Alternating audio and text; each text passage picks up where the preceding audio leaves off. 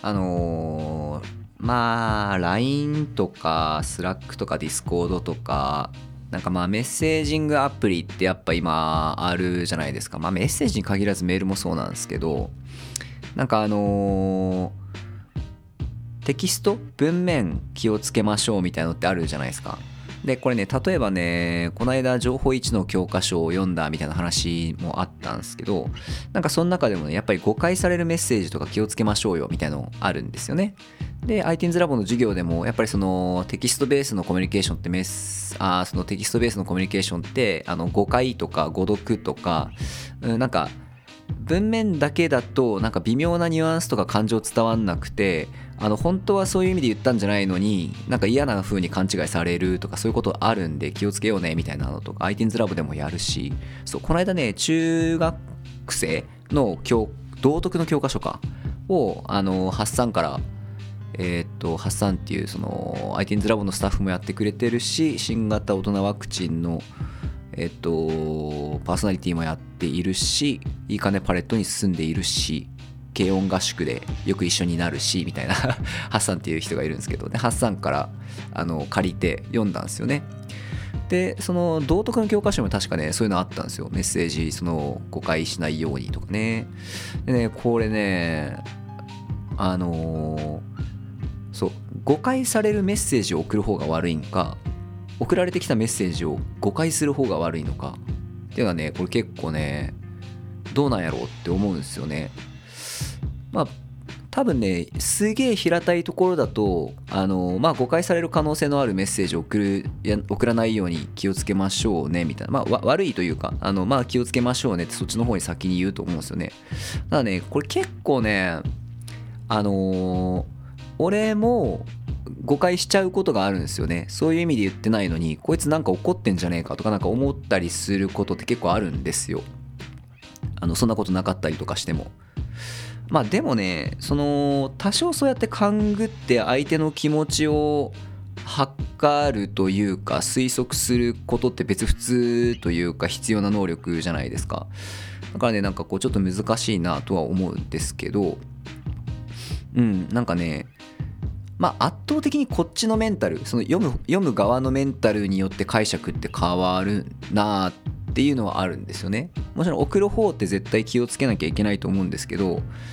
受け取る側もかなり何というかまあ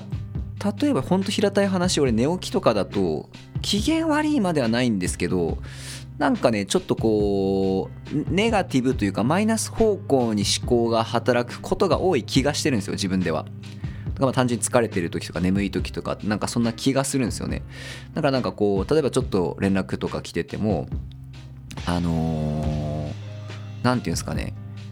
こうちょっとそうでもないのに自分が文句言われてるような気がしてしまったりとか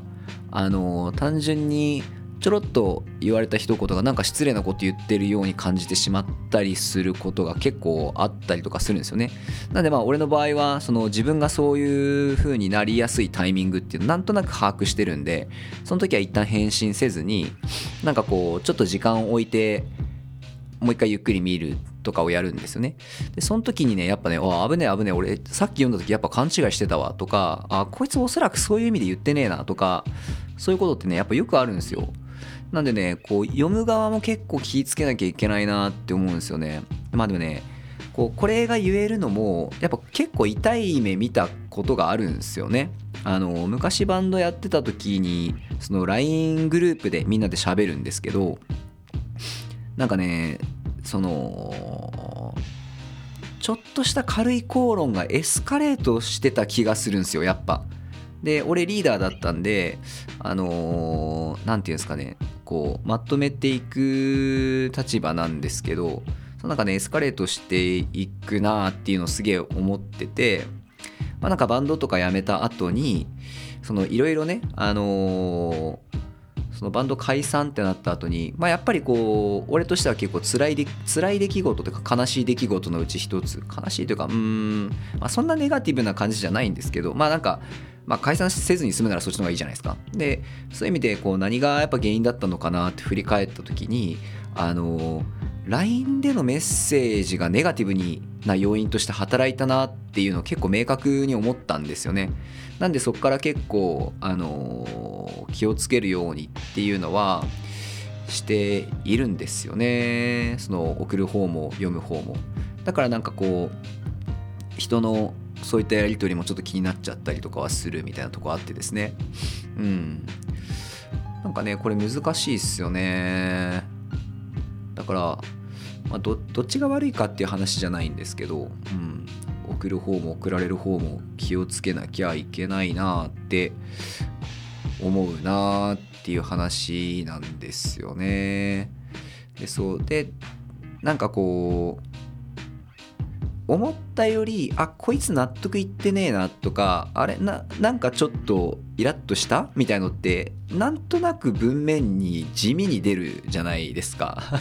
出ない人もいると思うんですけどちょこっと出るんですよね思いのほか。でそういうのってなんかその言語化できないレベルでちょっと伝わったりとかもしくはその伝わり損ねて変に増幅されてしまったりとかってすしていると思うんですよね。でうん。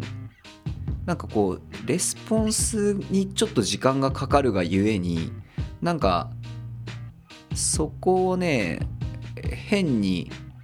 えっと言うというかしかもこう説明するとか誤解を解くとかなんかなんでそんなこと言うんだよみたいなところに突っ込むとかなんて返そうかなって考える時のそのちょっとしたこうストレスってあるじゃないですか。文面なんて書こうみたいな。でまたねそのストレスと相まってより余計にこ